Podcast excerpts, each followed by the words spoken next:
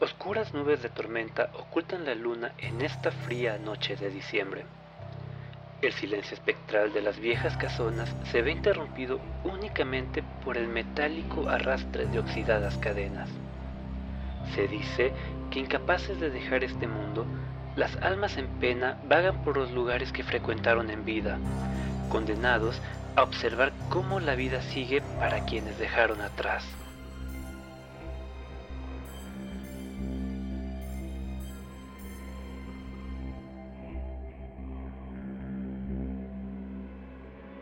Muy buenas noches, sean todos bienvenidos a un nuevo programa de Expediente Terror, este podcast dedicado a los temas de la noche. Acompañándonos en el episodio de hoy tenemos a Joseph Juárez. Muy buenas noches Joseph, ¿cómo estás? Hola Esteban, muy buenas noches. Pues al igual que en todas las transmisiones, muy emocionado, muy contento de estar otra vez aquí y esperando que pues a nuestros oyentes, que han de ser como dos, tres por ahí perdidos, les agrade el programa de hoy los porras. tenemos también a Fernando Armenta. Muy buenas noches, Fer, ¿cómo estás? Hola, buenas noches. Pues aquí emocionado, empezando el primer podcast de diciembre. Este, esperando que nuestros 15 oyentes ah, ya le subió. estén emocionados, ¿no? Sí, hay que echarnos porras. Es muy optimista. listos para empezarle a, a nuestros 16 oyentes. Ya van a ser 16 ahora. y yo soy Esteban Castellanos. Muchas gracias por acompañarnos en esta nueva emisión. Les recordamos que pueden seguirnos en nuestra página de Facebook Expediente Terror Podcast y escucharnos en su plataforma de preferencia. Estamos en Anchor, Amazon Music, Spotify, Apple Podcast, entre otras. Además de que pueden suscribirse a nuestro canal de YouTube Expediente Terror. En esta ocasión, hoy toca el turno a unos seres intangibles, esos rastros que quedan detrás de nosotros cuando nos vamos. Empecemos preguntando lo básico, igual que en los programas anteriores. ¿Qué son los fantasmas? Pues, mira, de acuerdo a, mi percepción personal, es, a fin de cuentas, un ente producto del alma de una persona que ya murió y que sigue existiendo en el mismo plano o que sigue teniendo apariciones o sigue pues sí, existiendo en el mismo plano existencial de los seres vivos, creo. Válgame la redundancia. Válgame la redundancia. Sí, más o menos la misma, este, la esencia, la energía, el espíritu, alma, como quieran llamarle, de una persona, que al momento de morir, pues no se va ni al cielo ni al infierno, se queda en la tierra. Así es. Algunos dando lata, algunos nada más penando, algunos no saben ni qué. pues como los vivos también. Sí, ¿verdad? 30 años aquí y ¿a qué vino? No sabemos ni qué anda. ¿A qué venía este mundo? Ya sé. Pues sí, en, en general son lo que queda de nosotros cuando morimos. Usualmente se nos representa o se les representa como seres translúcidos. Ya saben, la típica figura fantasmal, transparente, usualmente gris, que deambula sin rumbo fijo por los lugares en los que vivió. Que bueno, eso, esa pregunta la tenía para más adelante, pero aprovechando que lo dije sin querer, ¿ustedes creen que los fantasmas se aparecen en donde vivieron o en donde murieron? O sea, que se quedan atrapados en, donde quedaron o que visiten los lugares en los que fueron felices. Es que depende de la, de la, cultura y las creencias. Muchos sí dicen que es donde vivieron. De hecho, ahí viene, em, bueno, no sé si han, han, oído que siguen como una ruta de, sus actividades diarias, de sus actividades de gozo, de donde vivieron.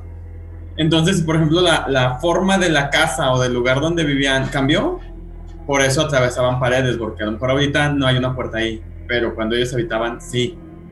Eh, eso también incluye, por ejemplo, eh, yo por ejemplo vivo en un edificio en el tercer piso, donde se supone que no había nada antes. Entonces, en teoría, a mi nivel, no debería de haber fantasmas, pues porque no, nunca ha habido nada aquí a esta altura. Por eso de que muchos no pueden subir escaleras porque a lo mejor cuando ellos habitaban ahí no había ese, ese segundo nivel. Pero, ¿y si como en algunas películas el fantasma se aparece en donde está su, su cuerpo enterrado? ¿Se aparecería nada más en el primer piso o visitaría también los demás? Pues ahí es más bien porque está siguiendo. Es como cuando se amarran también a una persona. No están, no, no están yéndose a un lugar, se están yendo donde está la persona, independientemente de donde esté. Pues de hecho, fíjate que incluso en las historias o bueno, sobre todo en conocidos que tengo de que supuestamente tienen este, presencias paranormales en sus casas, a veces se habla de un cuarto incluso, ni siquiera toda la casa, sino un lugar en específico de ese, de ese, de esa casa habitación, en donde se aparece la, entidad, ¿no? Por ejemplo, eh, tengo una, mi, mi, abuelita este, materna tiene una casa por ahí, en una colonia de Guadalajara. Es una colonia, no, no es tan vieja, pero este, supuestamente en el cuarto que está al fondo se aparece una niña, ¿no? No es toda la casa, es una parte en específico. Pero, bueno, yo hice mi investigación de Wikipedia. Ah. pueden encontrar este, esa clasificación ahí. Incluso hablan de que los fantasmas se clasifican más que nada por el tipo de lugar en el que se aparecen o por el tipo de aparición que presentan. Yo he visto otra clasificación, pero me alegra ver que sigues las buenas costumbres de la escuela, de hacer la tarea de Wikipedia. Bueno, era Wikipedia, Rincón del Vago. Qué viejos tiempos. En carta. ¿En ah, carta? ¿Todavía lo tienes? No, ya, no creo que ya, de hecho, ya no tiene licencias a costa, ¿no? No, no, estoy pues no, seguro. Más obsoleto que nada. Ahora no sé en qué, en qué, en qué versión se quedaría. Y dijeron, no, ya Wikipedia nos dio la madre. Yo como que recuerdo 2006 todavía. Creo que sí. Sí, pues antes del boom completo del internet. Ah, ah, otro fantasma en carta. En carta. Sigue aquí presente entre nosotros. Y bueno, pues, ¿creen en fantasmas ustedes? O sea, yo, yo sé, por ejemplo, ya Fernando nos platicó una vez fuera del aire que se apareció una niña ahí en, en su depa. Y yo sé, ahorita acaba de mencionar también que en, la casa de, su abuelita también hay una niña. Pero ustedes lo han visto o quieren verlos, quieren creer como la película de Expedientes Secretos X. Pues, pues mira, yo de verlos, pues ya he visto lo que hay aquí en mi casa, no le muevo. No quiero ver qué más hay, no quiero ver hasta dónde puede llegar, porque, pues para qué, dicen que el que busca encuentra y, y no, no, ahorita estoy tranquilo, estoy a gusto, no, no se siente un ambiente feo en mi casa, no pasan cosas malas, ni mis perros reaccionan de forma agresiva ni temerosa, entonces lo que veo y ahí me quedo. Pues fíjate que en mi caso, se supone que por mis creencias religiosas no debería creer en fantasmas, ¿no? Se supone que todo lo que es como tipo paranormal es producto de Satanás y así. Pero tampoco me, me cierro, ¿no? En ese sentido, este yo creo que pues obviamente sí debe existir algo más allá porque sí hay cosas como que de repente no se pueden explicar, ¿no? Nunca me ha tocado vivir una experiencia como tal, o sea, que yo haya visto algo así. Me han pasado cosas raras, pero nunca he visto algo tangible, ¿no? Yo creo que yo sí creo y a mí sí me gustaría ver. De hecho, le he jugado ahí al, al valiente, tratando de ver algo, pero nunca he tenido la, no sé si la fortuna o la desfortuna de, ver algo. Yo tampoco he visto nada. Igual me han pasado algunas cosillas raras, básicamente parálisis del sueño, pero hasta ahí. Pero sí, este, creo que también me gustaría ver algo. Aunque quizás no duerma una o dos, tres semanas después, pero sí me gustaría ver algo en algún momento. Depende de dónde lo veas, si, si duermes o no. Si lo ves en tu casa, no vas a dormir. si lo ves en algún lugar que estés de visita, ya te fuiste. Sí, ¿verdad? Sí, De hecho, fíjate que algo similar platicaba con, unos amigos. Hace poco pues hice un viaje a Tapalpa y estábamos ahí alrededor de nuestra fogatita contando historias. Iba el esposo de una amiga y nos empezó a contar así muchísimas anécdotas de él, de, su casa, de casa de sus papás. Y sí, él dice, ah, porque alguien alguien más y yo hicimos el mismo comentario de que nos gustaría ver algo así. Y sí nos, y sí nos dijo que, que tengamos cuidado con lo que deseamos porque luego no nos la vamos a acabar. Fíjate, en mi caso, yo te digo, yo donde he, querido ver algo, porque se supone que es un lugar como muy cargado de ese tipo de, fenómenos, que es el Panteón de Belén, es donde más he tratado de prestar atención y de buscar a todos lados, ir de noche y así como para ver algo o pasar por la calle del Panteón de Mezquitán y cosas así, ¿no? En la noche, en la madrugada sobre todo, pero este sí hay cosas que no haría, o sea, por ejemplo, no jugaría la Ouija como para experimentar una situación paranormal, definitivamente no lo haría. O sea, creo que también debes tener cierto respeto y cierto ciertas cosas con las que no debes este, jugar, ¿no? Yo no sé si jugaría o no, pero sí me quiero comprar una. Para cosas para picar verduras y cosas así. No, para tenerla colgada en la pared, una así, con un diseño bonito. Bueno, pues al final ahorita esta pregunta de, de si creen, creemos o no en fantasmas, es más que nada porque la creencia en este tipo de seres es algo muy propio de los humanos, por la necesidad que tenemos de creer que hay algo después de la muerte. O sea, no, que no todo termina tajantemente, sino que hay posibilidad de que sigamos adelante.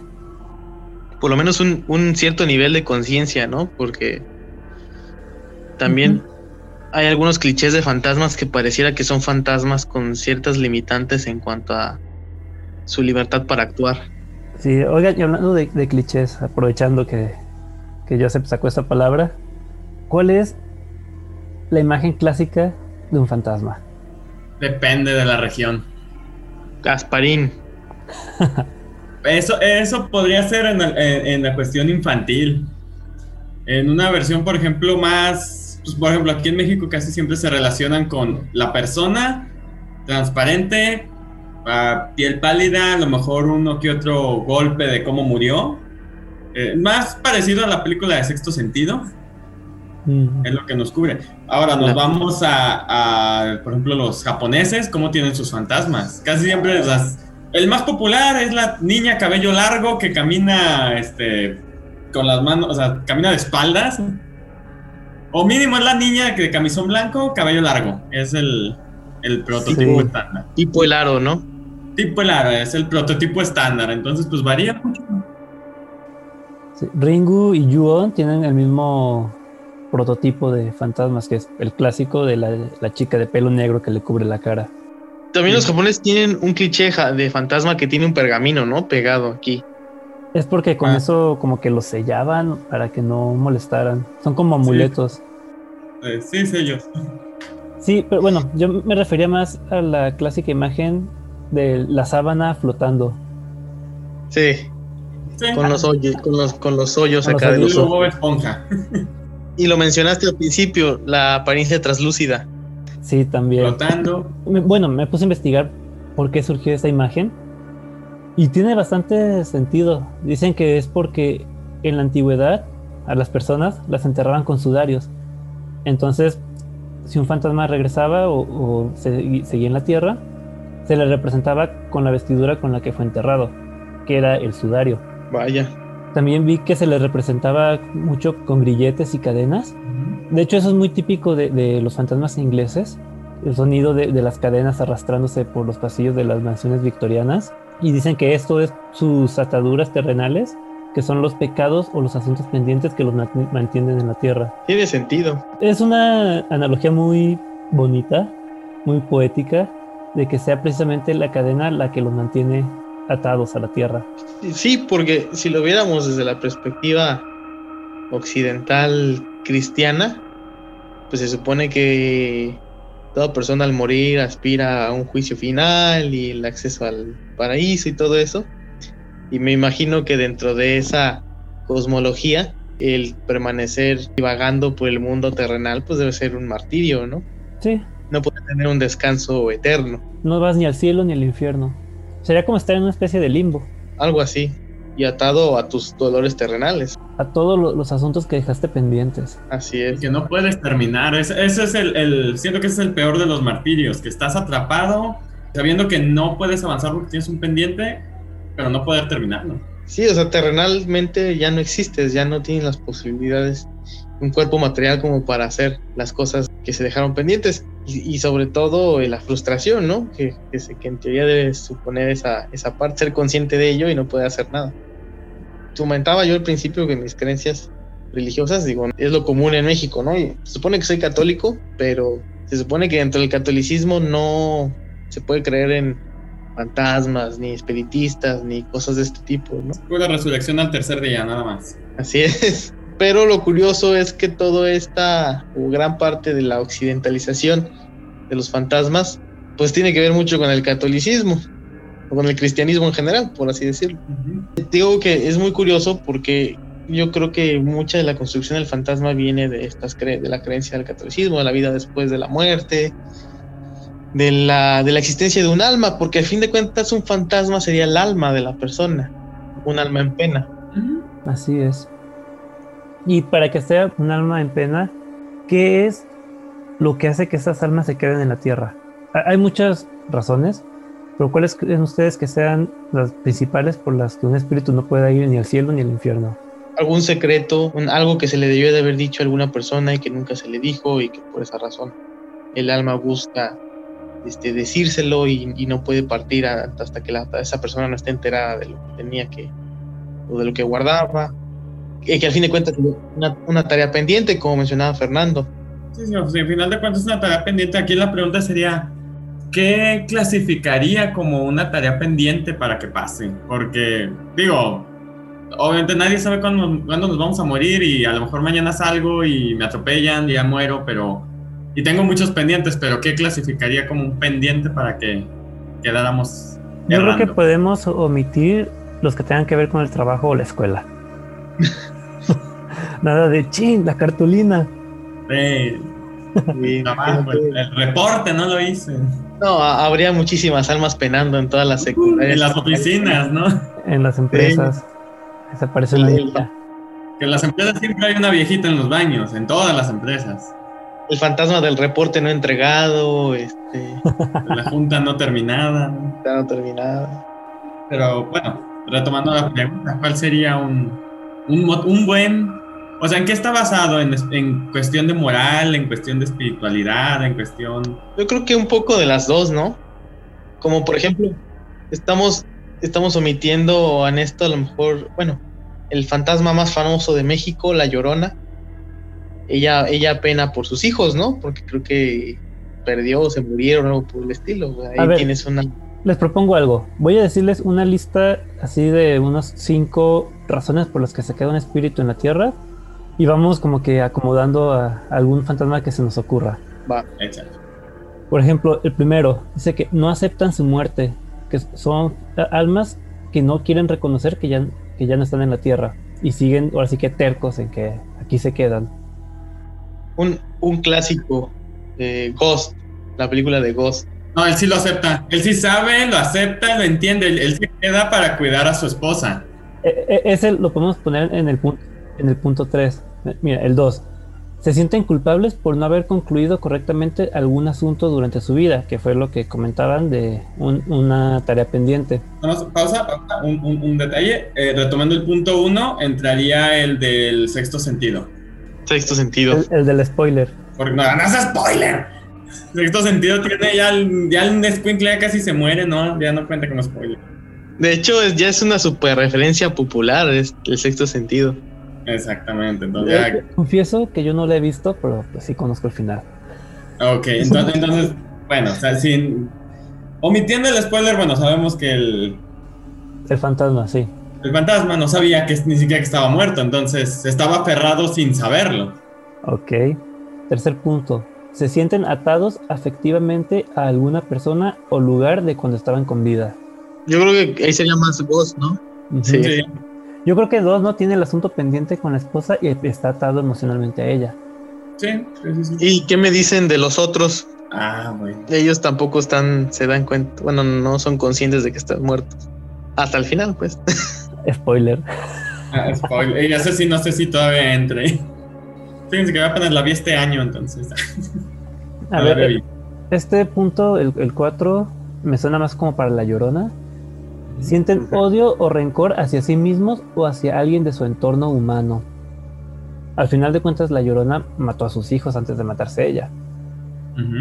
No me sorprendería que, que se odiara, que estuviera arrepentida. Yo, de hecho, tengo, bueno, más adelante una, una referencia pop muy, pero muy cagada de La Llorona, que ya les contaré más adelante. Pero sí, sí, definitivamente La Llorona entra dentro de esa clasificación. O, mira, estoy leyendo el, el último punto. Y sí dice, sienten que no merecen estar en ninguna parte y que ya no les queda esperanza. Sería como culpa. Ah, Ese ah, sería- ese entraría más la llorona, ¿no? Yo creo que en los dos, pero sí me cuadra más también este. O- Oigan, y fuera de choro, Gasparín, ¿dónde entraría? Eh, sé. no se quiere ir simplemente. ¿No acepta su muerte? No, sí la acepta porque sabe que es un fantasma. Más bien simplemente no se quiere ir, no quiere avanzar. Que, que, de hecho cuando mencionaban los motivos del por qué un arma se queda errando, este, pues uno de esos es eso, simplemente Que no, no, quiere. quieren.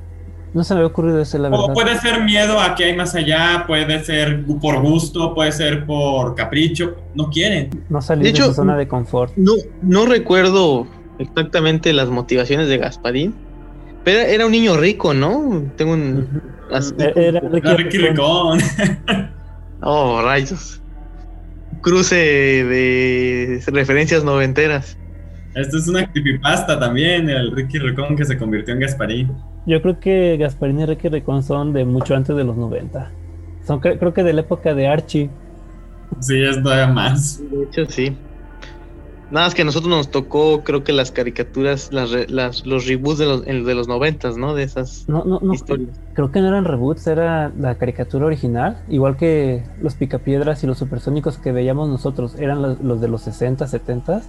Yo creo que Gasparín también. Pero ¿sabes qué? Yo tengo más referencia de Gasparín de los live action de los no- noventas. No sé si te acuerdas de esas películas. Sí. No recuerdo muy bien de qué trataban, pero sí, sí la llegué a ver. Y las pasaban, de hecho, mucho en el Canal 5 también. Y, y la Mm. actriz era una eh, muy famosa, ¿no? Que a- ahorita, pues, en su tiempo, pues era una niña. Mira, estoy viendo que Gasparín apareció por primera vez en una historieta de 1939. Santo. Cristo. El santo se lo pudo haber agarrado a madrazos. De hecho, Mm, ¿El santo no es de después?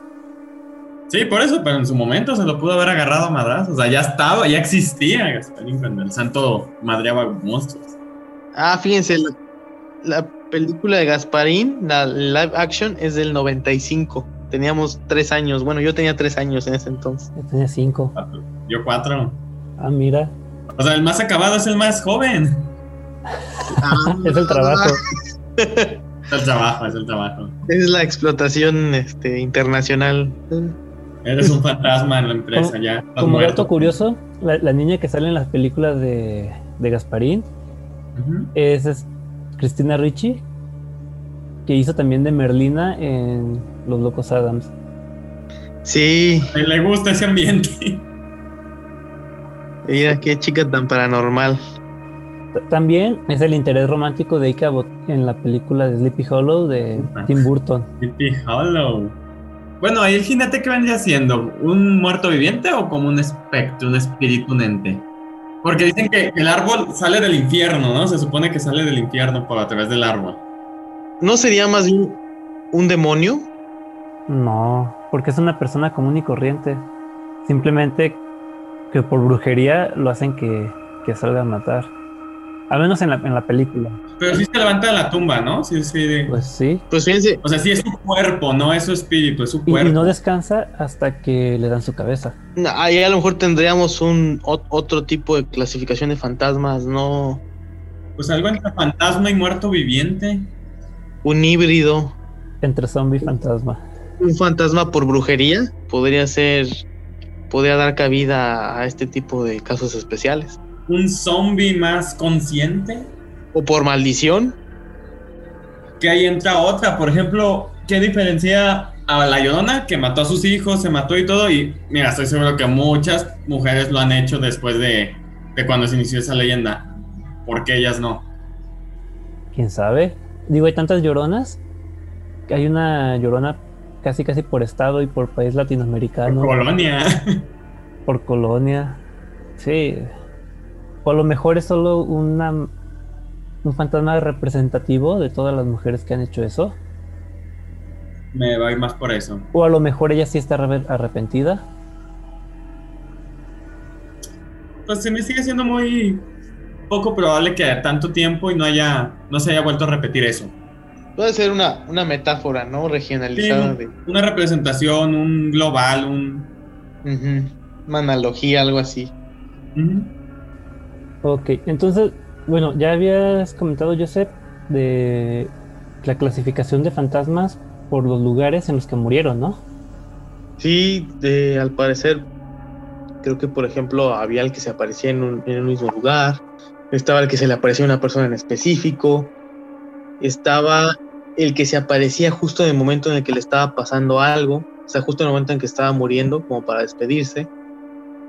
Y me parece que estaba el que se aparecía porque tenía un asunto pendiente, ¿no? Pero no tenía un lugar en específico en el que aparecerse, sino se le aparecía a personas involucradas en lo que había dejado sin resolver. El que mencionaste de que se aparecía como que en el momento de su muerte, me recuerda mucho a los fantasmas de, de las típicas historias de carretera de la chica que pide el ride y, se sube al carro y después, sabes que aquí es donde morí. De hecho, ¿cuántas, cuántas leyendas, cuentos, historias hay este, chingo. en México en las carreteras, ¿no? De, ese tipo de fantasmas. Sí, es la regla número uno aquí en México es si vas en carretera de noche no te pares. no sabes si es este, un fantasma o un asalto no te pares. No, pero fíjate que, que hablaban de que esta clasificación del fantasma que se aparecía justo en el momento en que moría era que, por ejemplo, yo no sé, ahorita estoy teniendo un accidente automovilístico y estoy falleciendo en ese momento y a lo mejor porque tengo un lazo especial con, no sé, con Esteban, me le aparezco justo en el momento en que estoy muriendo. Ah, me explico? Sí, sí, sí, sí, he escuchado también algunas historias así. De que tiene un accidente, eh, no sé, el marido, pero la señora jura que regresó a su casa y no se entera como hasta el día siguiente que el marido falleció. Ajá. Sí. Sí, y de hecho pasa mucho en los pueblos. Yo, he escuchado muchas historias de gente que, que, dice que, oye, este, ayer vi a tu X pariente o no sé, y oye, pues como si ayer se murió, ¿no? Sí, bueno. Ayer falleció y así. Hay, hay muchas historias de esas en los pueblos de México. De hecho, en algún lugar leí que, por ejemplo, si tú vas al centro en, no sé, a las 2 de la tarde, que está todo lleno y todo, que por lo menos una de las personas que está en tu rango de visión no está viva. Ok. Es interesante. interesante. O sea, en un lugar así, en unas zonas pobladas, pues donde sería, donde es más fácil que se pierda, es lo que leí, que dice que mínimo una persona de ahí ya no está viva. Fíjate que, bueno, yo siempre me he hecho la pregunta de ¿con cuántas personas de las, bueno, ahorita por el COVID no se puede, ¿verdad? Pero en lo que era la normalidad antes, ¿con cuántas personas de las que convives o ves en la calle, en el centro, en el tráfico, está viviendo sus últimos momentos, ¿no? Eso es algo muy macabro. Yo no, nunca lo había pensado. Yo sí, bueno, no sé por qué, creo que es consecuencia de ver el exorcista a los seis años. Padres responsables. Padres irresponsables. Pero creo que está más padre esa, bueno, no es, que esté padre, pero creo que está más interesante esa noción que tienes de, oye, ¿todos estarán vivos? ¿O cuánto tiempo estarán vivos? Ya sé, no manches. Ya no iré al centro de la misma manera. Sí, imagínate. Me acuerdo de la escena de Scary Movie 3, cuando está el niño en, en el velorio y le dice, fuma lo que quieras, te va a atropellar un camión. Y luego voltea con la chava y le dice, él, no sabe qué es su nombre, pero eso. Exactamente esa escena. Pues sí, pero no les está dando fecha, es lo, bueno. O lo malo. Mira, acabo de ver una película, ahí sí no os voy a contar el final porque es este, ahí sí aplica spoiler, se llama Cuenta, ¿qué es la hora de tu muerte?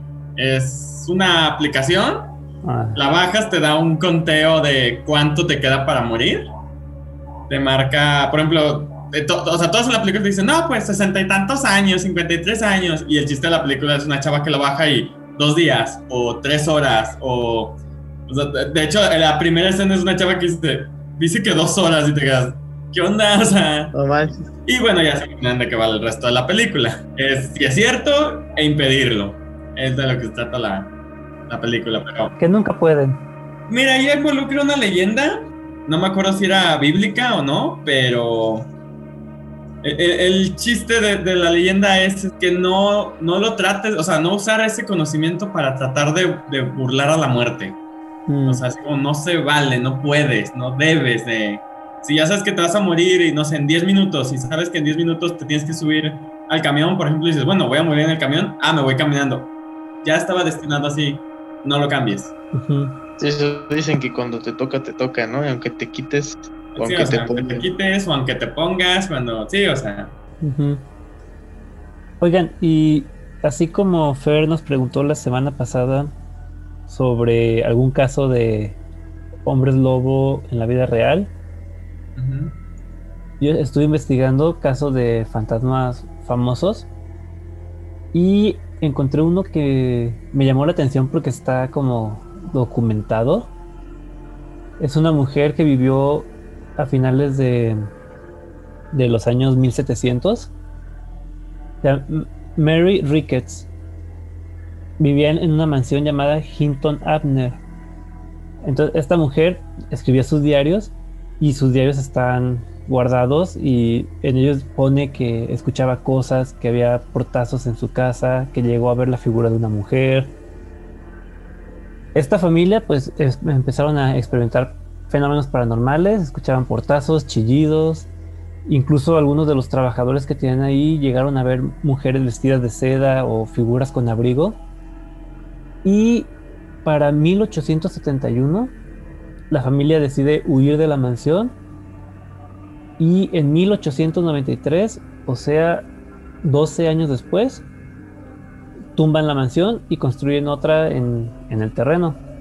A esta otra mansión le pusieron también Hinton Abner y actualmente se puede visitar. De hecho, tiene hasta su página de internet y viene ahí explicada la historia de los fantasmas que aparecen en que aparecían en la casa original. Órale. Ahí este, se lo voy a estar compartiendo la página, ya la tengo guardada. Se llama nationaltrust.org.uk. Vaya. Fíjate que ahora que lo comentas, me surgió la duda de cuál será el fantasma más famoso o el suceso fantasmagórico más famoso de todos. Cañitas.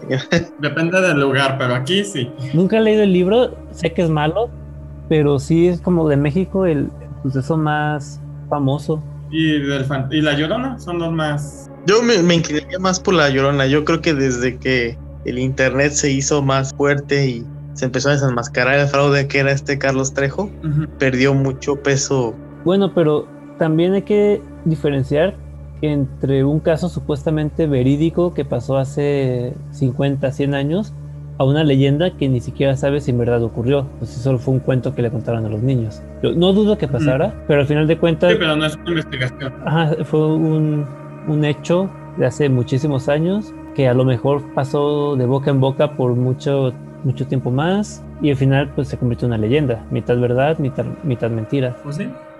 Pues ahorita en épocas de internet tenemos grabaciones de fantasmas cada dos días.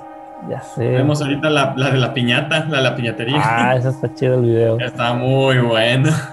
Yo, a final de cuentas, sí siento que fue propaganda, porque ah, ya no supo nada, pero les quedó muy bien. No sé si se acuerden que había cuando, por ahí de finales de los 2000, de los 2000, 2008, 2009, unos videos muy famosos en YouTube de un cuate que en su casa se apareció un fantasma y salía de la alacena y se aparecían manos detrás de una puerta de cristal. Ah, creo que sí. eran muy famosos en aquella época. Sí, sí. Sí recuerdo la escena de, la mano en, el, en la puerta de cristal.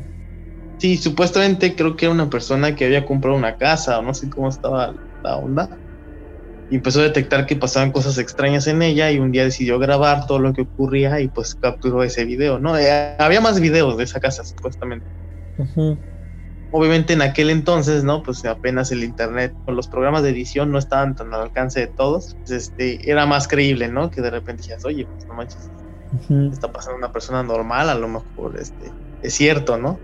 Hoy en día es más difícil creer porque pues ya prácticamente cualquier programa de edición te permite hacer muchas cosas, ¿no? Sí. Pero en aquel entonces era más difícil. Aparte de que se da mucho que los videos que ponen en hilos de Twitter son más como tipo web series o algo, ah, es que tienen un nombre como de realidad aumentada en el que se, se, va contando una historia por medio de los hilos de Twitter, se ponen videos como si fuera evidencia, ah, pero al final no dejan de ser una historia este, planeada. Por ejemplo, una que me gustó mucho era el, de Dear David.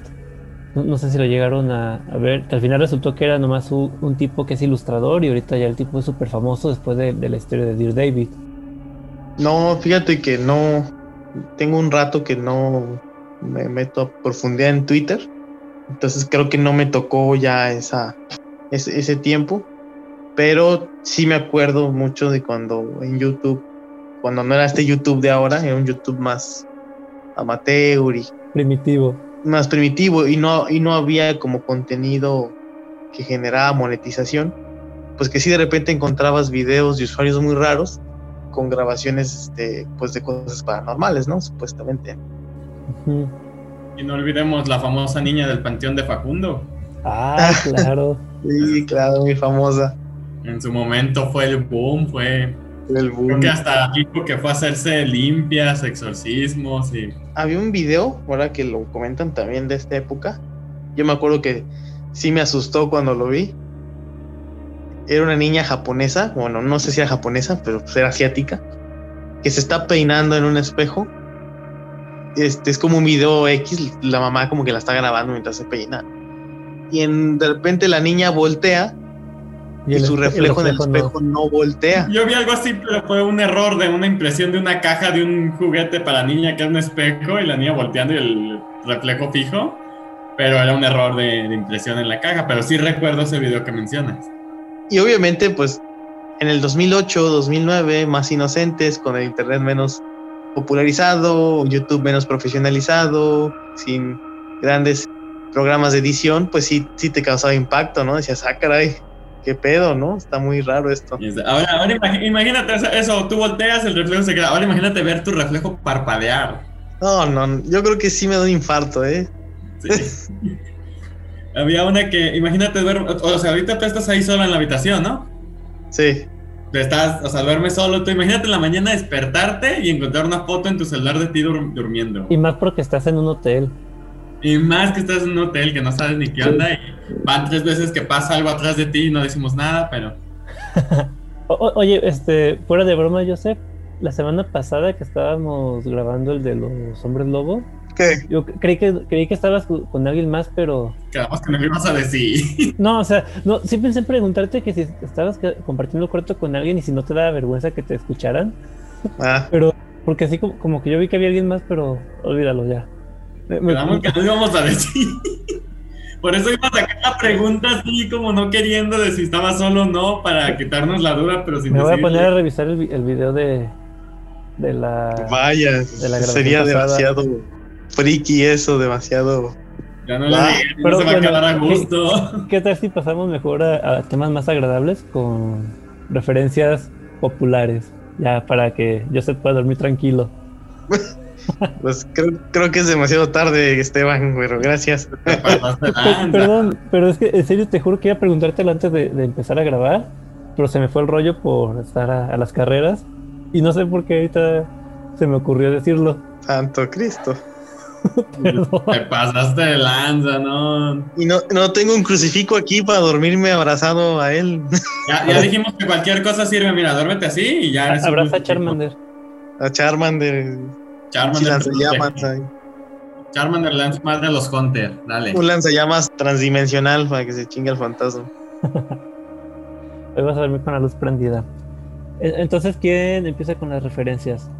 Pues yo empiezo con mi referencia y aunque me la pensaban ganar o ya la mencionamos, mi referencia, porque me encanta esa película, la de Ghost, Aquí la tradujeron como Ghost, la sombra del amor. Sí, yo hace muchos años que no la veo, pero sí me acuerdo que me gustaba cuando la pasaban. tiene sus momentos creepy, tiene sus momentos de, hasta podría decir que de terror, en el momento en el que los fantasmas, los espíritus malignos se llevan a los asesinos. Ah, literal, se los, salen de las sombras, lo toman y se lo, arrastran al, hacia abajo, tirándole al infierno, pues. Y no, no olvidemos mencionar que Ghost nos entregó una de las escenas más clichés de erotismo de toda la historia de la cinematografía. Con una muy buena Con la alfarería. Sí. Y pues el, el excelente trabajo de, de, la verdad, los actores.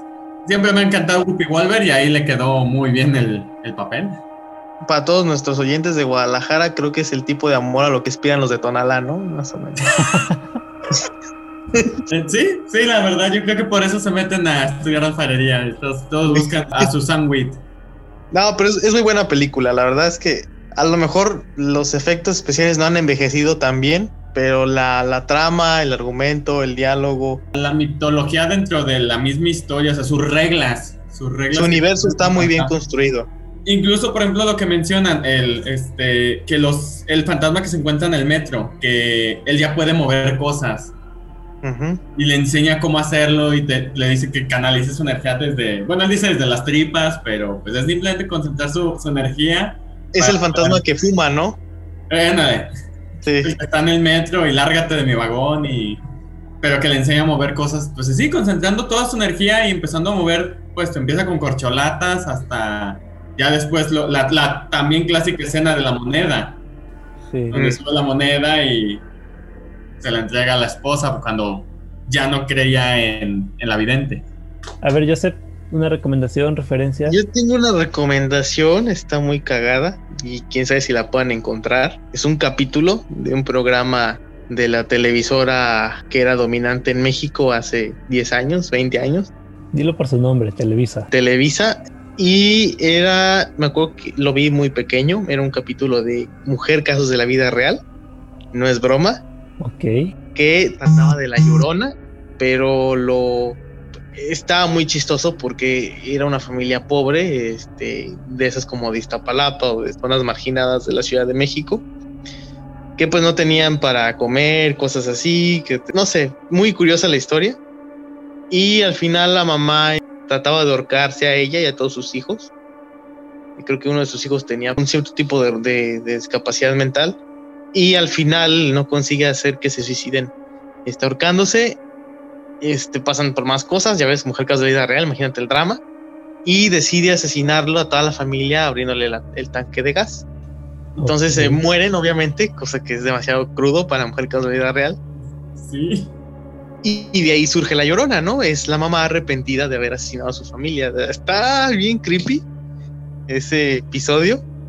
Yo me acuerdo Habría que, que, lo ver si lo podemos conseguir. Sí, la verdad es que no he hecho el intento, lo recuerdo mucho porque recuerdo que de niño dije, ¿qué pedo, no? O sea, ya de niño decías, ¿qué pedo con este? Esto, esto está raro. ¿Qué pedo con Silvia Pinal, no? Dices. es que ya le llegaban cartas, ella las leía. Creo que es un capítulo especial porque no, o sea, está muy jalado. ¿Ese capítulo ¿no? lo viste antes o después del Exorcista? Yo creo que es como por de la época, más o menos. Sí, porque si no te tomó el exorcista, pero sí mujer caso de la vida real, está raro. Es que, pues incluso, aunque eres niño, te, o sea, tienes un cierto sentido como de, como de congruencia, ¿no? Y dices, ¿qué pedo con esto? O sea, ¿esto por qué tiene cabida aquí? La televisión mexicana en los noventas permitía cosas o, o, pasaban cosas que yo creo que hoy, hoy en día no, no, ni, ni podrías imaginarte. Ahorita sí ves una búsqueda rápida, este, aparece en YouTube el capítulo completo. Eh, okay. Del 2001 aparece. Entonces, pues igual sí, para quien guste verlo. ¿Sí te sale Casos de Vida Real La Llorona? Sí, así nomás búscalo Mujer Casos de la Vida Real La Llorona, te aparece en YouTube. Interesante. Ya sabe que va a ver esta noche. No creo que quiera ver eso ahorita. No, neta no. Mi compa el fantasma me va a acompañar a verlo. Ahorita, esperemos que sea compa. Esperemos. Aprovechando que este es nuestro primer episodio de diciembre y aunque quizás vuelva a recomendar esta historia en unos capítulos más adelante, pero uno de los grandes referentes de fantasmas en la literatura es Un cuento de Navidad de Charles Dickens, con los fantasmas de la Navidad pasada, la Navidad presente y la Navidad futura.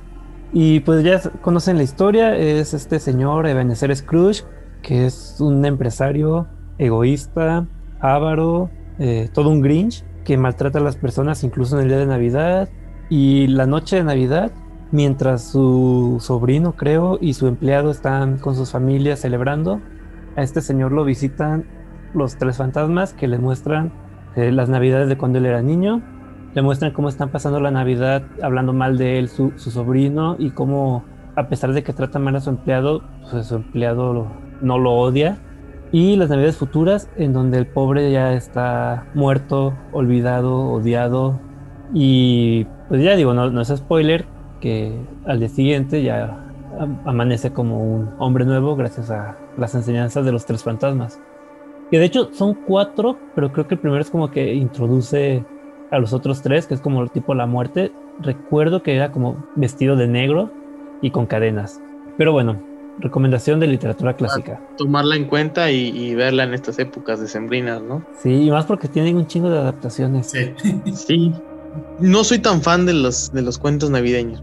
Tengo que, que ser ah, honesto. a mí me gusta nomás este. Pero lo voy a ver. Si Esteban lo recomienda, lo, lo vamos a ver. Seguramente de niño sí lo vi. otra recomendación, Fer. Bueno, es que tengo este libro que es este. Este es el segundo, se llama Ana desde el infierno. El primero se llama Ana vestida de sangre. Eh, se trata de un, un joven, Casio Lowood, me parece que se llama, la pronunciación, pues, más que nada. básicamente mata muertos. Esa es su profesión, heredó de su padre que está muerto. De hecho, durante el transcurso del primer libro te enteras bien de todos los acontecimientos. O sea, nada más te dicen, está muerto, pero durante la historia del primer libro te enteras cómo, qué, cuándo, dónde, por qué. O sea, mm. uno dice, bueno, el papá cazaba monstruos, cazaba fantasmas. No, tiene un porqué, tiene un todo. Y pues la historia de, de Casio, de Cas, hasta que conoce, llega a un pueblo y conoce a un fantasma a la que todos llaman Ana vestida de sangre y bueno, siguiendo la sinopsis que está en el mismo libro para no dar este, algún tipo de spoiler, Cass empieza a convivir con Ana y al final le perdona la vida. Y pues eh, no deja de ser un, tipo saga juvenil, así que más o menos ya van a ver por dónde va la historia. No, fíjense que hablando de, de referencias, yo tengo una película. No, yo creo que probablemente ustedes dos sí la han visto porque también es una película como muy popular en su tiempo. 13 fantasmas, no sé si la recuerden. Buenísima. Es, es medio, medio malita, de hecho, pero. Bueno, sí, pero todo el, lo que tiene alrededor de, los 13 fantasmas, las historias de cada uno. Está... Sí, la, es lo que decir. Me gusta la.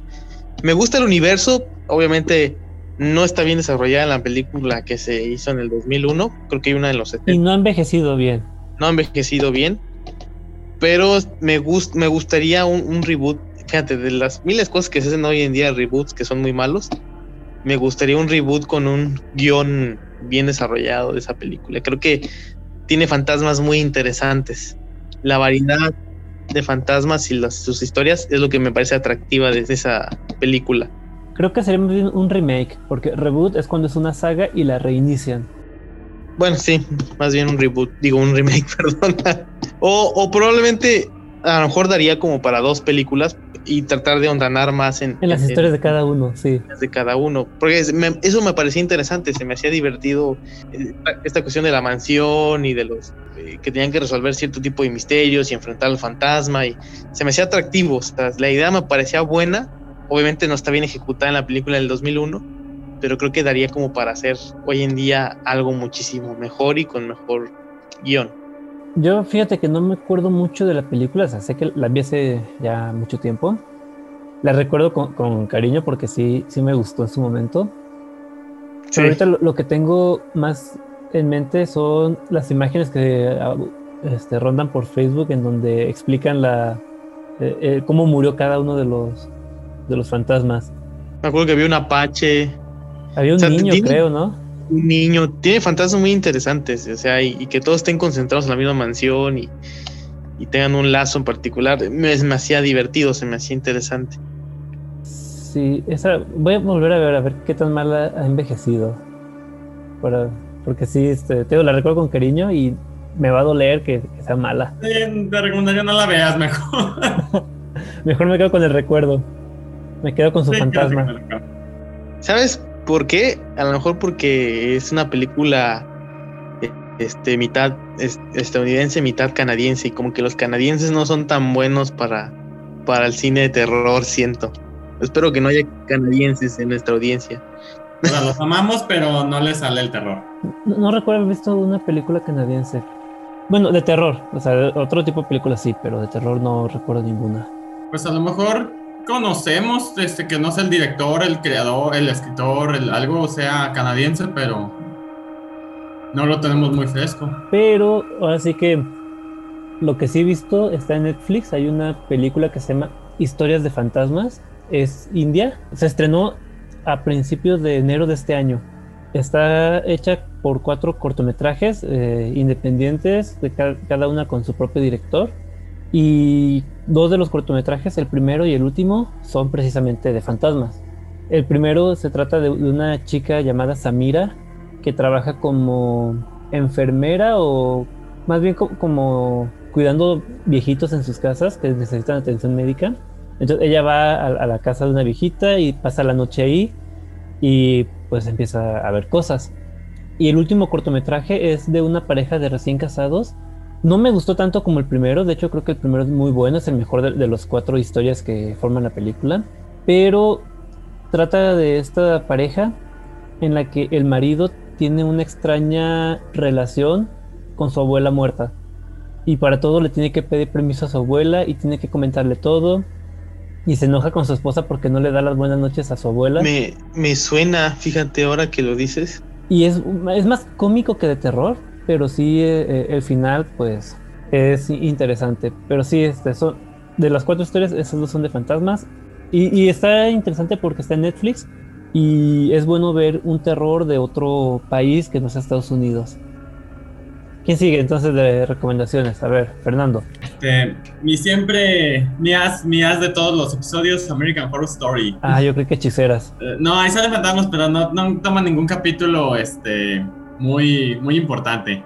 American Horror Story, la primera temporada, Murder, House. La única que vi completa. Ah, deberías ver las demás muy buenas. Pero bueno, ahorita estamos hablando de estas de fantasmas. Me encantó. Eh, lo mencionamos al principio del capítulo eh, de dónde se aparecen, dónde mueren, dónde habitan, dónde... Y ahí lo mencionan muy bien, ahí mueren en la casa, se, quedan, en la, casa. Mueren afuera, ya van a donde les toca infierno, cielo, limbo, purgatorio, pero mueren en la casa, que quedan en la casa. Eso es lo que, lo que me encantó de esa, de esa temporada, esa, esas reglas, ese... El final no me gustó, o sea, el último capítulo, la última escena así como que me pareció que estuvo de sobra, pero toda la temporada es muy buena. No, no, y, la continuación que le dan en la temporada 7, me parece, o 8. Sí, sí, supe que la habían continuado. Sí, la, la de Apocalypse la continúan y pues, sí. te, la complementan más. Creo que tendré que empezar a ver este American Horror porque siempre que sacan la referencia me quedo así como de ¿De qué Oh, esta está, está, muy completa, muchas criaturas, mucha, mucha mitología, mucho folclore. Me está llamando la atención, voy a, voy a verla para, para que puedas comentar. Creo que ya se acaban las referencias de los, de, los siguientes capítulos, ya no va a haber. este, otra recomendación, Joseph. Fíjate que tengo un, no sé si sea posesión demoníaca o sea demonio o es fantasma. Eh, pero es fantasma. Este, sí, está así como, como extraño, pues lo voy a tomar como fantasma. Hay una película, digo, ya ven que en los 2010 se puso de moda esta saga de películas de actividad paranormal. Pero hay una que se llama Entidad Paranormal. No sé si alguno de los dos la haya visto. Mm, ¿Es de la misma saga? No, no, estoy seguro si es la misma, pero es el mismo concepto y de hecho pues el nombre es entidad paranormal, prácticamente es casi similar a actividad paranormal. Pero esta película para mí es la mejor de todas las que se hicieron de ese concepto. Está bien actuada, está, es más creíble, de hecho por momentos sí sientes como que es real. Y el final está bastante creepy. Digo, a lo mejor ya no les va a causar el mismo impacto porque quedó muy choteado por, por lo que hizo Actividad Paranormal. Pero esta entidad paranormal para mí es, es muy buena y pues pasa lo mismo, ¿no? de repente se mueven cosas, este, la chava protagonista aparece con rasguños, está muy chida, la verdad, este. Y todo transcurre en una familia que el papá es una mamá y sus dos hijos, una, una chava y un chavo. Y creo que el papá falleció un año antes, dos años antes, entonces ellos consideran que las apariciones que tienen en su casa es por el papá, que es presencia del papá. Pero, pues bueno, ya. No, no quiero spoilearlos, pero está, está, para mí es de todas las películas de, que salieron de este tipo, es la que más vale la pena. Estoy leyendo ahorita. Y no es antes de, Actividad Paranormal, es después. Es después de Actividad Paranormal. Es, como de esas películas que salen eh, de bajo presupuesto aprovechando el éxito de una película anterior. Ah, ok. Me, sorprende que, digas que es, que es, buena y mejor que Actividad Paranormal. Digo que tampoco es difícil, pero a ver, la, la, voy a ver. no he escuchado de ella y sí, yo creo que le voy a dar una oportunidad. A mí me gustó. La verdad es que yo sí vi las de actividad paranormal y esta se me hizo mejor. Nada más que aquí ya, ya tengo el conflicto de si es fantasma o no es fantasma, o si me explico? Porque en actividad paranormal sí era demonio. Sí. Pero eso no lo sabes hasta la segunda o tercera película, ¿no? Ya, ya, conforme avanza la historia te explican que era un demonio y todo el show. Ahora, ahora está hablando de eso. ¿Anabel era fantasma o era demonio? Creo que era fantasma, ¿no? Bueno, al menos en acabo de ver la de El Conjuro 1 y al principio mencionan que era el fantasma de una niña que se metió en la muñeca. Y después vi a Anabel y ahí mencionan, no, no mencionan, pero ahí ponen que es una tipa loca como de, de una secta que mata a sus padres y entra a la casa de, la dueña de, de, Anabel y muere con la muñeca abrazada. Entonces dan a entender que es el fantasma de esta señora. No sé si en algún momento lo, lo cambien por un demonio. Pero al menos en esas dos películas que son las que acabo de ver recientemente, no, no lo manejan como demonio, solo como, como si fuera un fantasma. Ok, yo voy con otra referencia. Esta no es una película de terror. La vi en Netflix también hace poco. Se llama Una historia de fantasmas. Se trata de, es una pareja de, es un matrimonio. Él es músico y te ponen ahora sí que muchas escenas de, su vida diaria hasta que el tipo fallece en un accidente y regresa a su casa como fantasma, pero es el fantasma típico de su sábana blanca con sus agujeros para, poder ver. Y toda la película es muy, muy lenta, pero te ponen lo que platicamos hace rato del fantasma que está atrapado en el, en el lugar en donde fue feliz, o sea, no en donde murió, sino en donde fue feliz, en donde él no se quería ir porque la chava se quería mudar, pero él no. Y él tiene que ver cómo su, viuda eh, es feliz con otro hombre, cómo se va a vivir a otra casa, cómo llegan otros inquilinos a los que asustan, después se mudan otra vez, llega más gente, derrumban la casa, construyen otra cosa, y él se queda ahí, en, el lugar en donde, en donde estaba su casa. La película está bonita, es muy lenta, es como más como artística, pero sí, sí, sí me gustó mucho la representación del, del fantasma. Y es, es divertido verlo ahí caminar lentamente con su sábana blanca arrastrándose.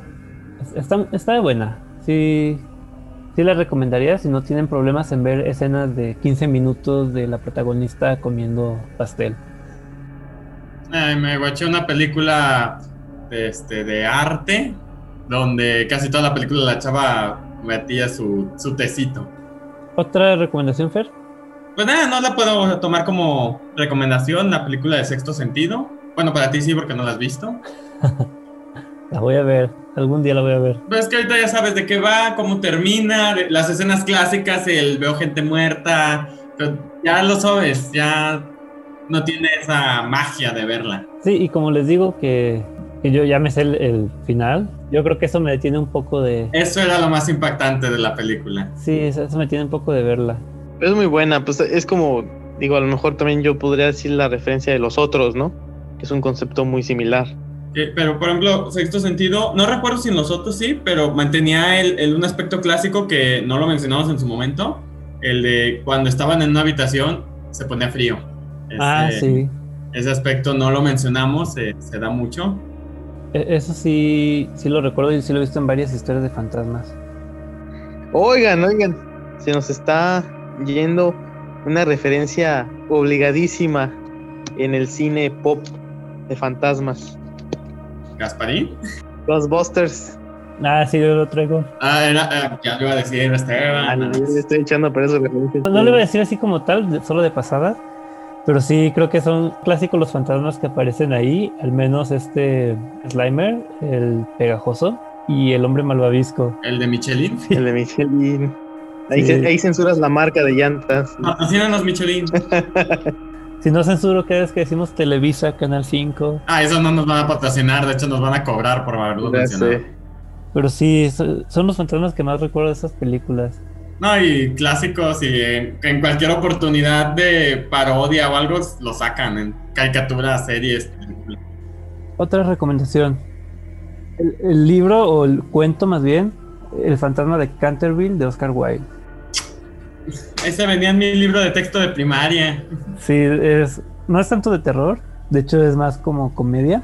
Es la historia de, de ese fantasma Sir Simon de Canterville que intenta asustar a la familia que se mudó a su castillo y Ujú. termina siendo la víctima de las bromas de la familia viva. Bueno, también hay otra. Y también este no lo, no lo mencionamos y vale la pena. Beetlejuice. También lo traía como recomendación. Es que ¿por qué te tardas? Nos dejas soltar primero American Horror Story y cosas así. Hay las penas. Va- Vamos por orden. Va- vamos por orden. Mira, tra- traía El Espinazo del Diablo, Beetlejuice, Actividad Paranormal, Poltergeist, Cazafantasmas, La Cumbre Escarlata, Cuento de Navidad, Una Historia de Fantasmas, Historias de Fantasmas, Fantasmas de Canterville. Ah, tra- traigo muchas. Yo tengo una canción, El fantasma de la ópera. Sí pensé en, en mencionarlo también, pero es que como no es un fantasma al pie de la letra, Como tal, sí, sí, es, o sea, sí, sí entiendo. es un fantasma y no. Ajá. Es fantasma en el simple hecho de que está ahí como un ente omnipresente, gracias a todos los, los pasajes secretos que hay en, en- en la ópera. Y pues es un mito porque técnicamente nadie sabe que es un hombre viviendo ahí en el subterráneo. Efectivamente. Aunque digo, igual no sé por qué le dejan dinero a, a un fantasma, pero... Sí, trae también esa recomendación del, del libro y la película, pero estaba dudando porque técnicamente no no es un fantasma. Yo les iba a recomendar la, la canción. Muy buena. Hay muchas bandas que la han sacado, pero a mí me gusta en especial la de Nightwish Ah. y es Mm. una muy buena versión. Este, se las recomiendo mucho y más si ven el, el concierto de Nightwish antes de que saliera Tarja Turen de la banda. Esa versión en específico es muy buena.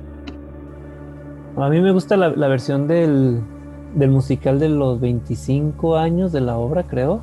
Me gusta mucho la puesta en escena que tiene la obra de teatro en, en general, con, lo, con la lancha en la que van para meterse a, los túneles, con los candelabros, la neblina que ponen. Está muy chida la canción y yo creo que se presta mucho para la teatralidad. ¿Quién sigue? ¿Otra recomendación? Pues nada más para terminar mi- mis gemas del infinito de las recomendaciones. Porque ya, ya te cubrí todos los medios, literatura, cine, tea- este, TV, música, me ganaste la de Nightwish, ahora sigue el teatro, La Dama de Negro. Ah, Ah, no sé por qué no la tengo esa en mis recomendaciones. Porque no, no, no eres el de los chidos. Ah. Este, creo que ya lo habíamos mencionado en otro episodio, ¿no? Eh, no, fue fuera del aire. Fue, fue al aire. Ah, una muy buena obra. De hecho, bueno, no sé si va a estar, si todavía está aquí en Guadalajara. Por el COVID. No, no la película que hizo eh, Harry Potter. Se me fue el nombre. Daniel Radcliffe. Este, este, no esa película, más bien la obra que, es, que ponen en México. Muy, Muy muy buena. buena. Le hacen descuento a estudiantes y a profesores por si les interesa. Pero estamos en época de COVID, entonces no creo que esté. Ya están abriendo. Bueno, no sé si todavía abrieron teatros, pero bueno, igual en cuanto los abran van a seguir la misma dinámica. Sí, lo más probable. Su eslogan es: ¿Vas a venir o tienes miedo? La verdad está muy chida. De hecho, la vez que lo platicamos fuera de- del aire en el primer episodio, Joseph no la ha visto. Entonces sí, quedamos de que cuando se pueda lo vamos a llevar aunque sea rastra. Ah, sí. pues yo siempre he querido ver la obra, pero por una u otra razón nunca he podido ir. Miedo le dicen. Este año que estaba decididísimo, COVID. Ey. Una última recomendación, este, Joseph. Mm, ahorita no se me viene a la mente nada. Entonces yo ya este, también para terminar con mis recomendaciones, que digo, traigo demasiadas, pero igual yo creo que las guardo para, Para una la segunda, parte. que se nos están juntando las segundas partes. Y, esto, y de todas, yo creo que voy a escoger El Espinazo del Diablo de Guillermo del Toro, también del 2001. Este, pues ya saben, es el orfanato en la Guerra Civil Española. Llega un niño y se topa con que hay un fantasma de otro niño vagando por los pasillos del, del orfanato. Esta película la vi cuando era niño, digo, cuando salió tenía yo como 11 años Ujú. y sí recuerdo que me dejó así como que muy impresionado. En especial eh, cómo pintan al fantasma a este niño Santi que va como flotando o caminando por el pasillo con su chorro de sangre saliendo de la frente. Y sí, yo creo que lo dejaré como mi última recomendación de este episodio.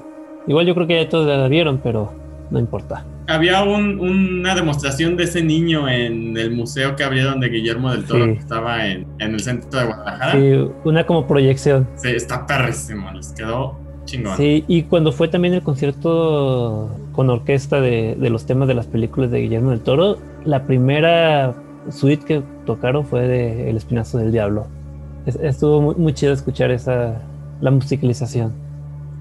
Ok, bueno, creo que ya es hora de dejarlo por hoy. Eh, unas últimas palabras, Joseph. Pues agradecer a todos nuestros oyentes por habernos acompañado en otra emisión. Espero que les haya gustado y que nos sigan escuchando más adelante. Y pues muy buenas noches a Esteban y a Fernando. Unas últimas palabras, Fer. Pues igualmente agradecerle a nuestros 17 escuchas, ya vamos en 17, este, que nos acompañan a cada, cada semana y pues aquí estamos para todos ustedes. Muchas gracias a ustedes compañeros que están aquí les recordamos que pueden encontrar este podcast como Expediente Terror en Spotify, Amazon Music, Apple Podcast, YouTube o en su plataforma de preferencia todos los sábados en punto de las 8 de la noche. Los invitamos también a darle like a nuestra página de Facebook Expediente Terror Podcast y a suscribirse a nuestro canal de YouTube Expediente Terror, en donde encontrarán contenido relacionado al terror, fantasía y ciencia ficción. Y finalizamos este episodio con una frase un poco larga de El espinazo del diablo de Guillermo del Toro. ¿Qué es un fantasma? Un evento terrible condenado a repetirse una y otra vez. Un instante de dolor quizás. Algo muerto que parece por momentos vivo aún. Un sentimiento suspendido en el tiempo, como una fotografía borrosa, como un insecto atrapado en ámbar. Yo soy Esteban Castellanos y esto fue Expediente Terror. Buenas noches.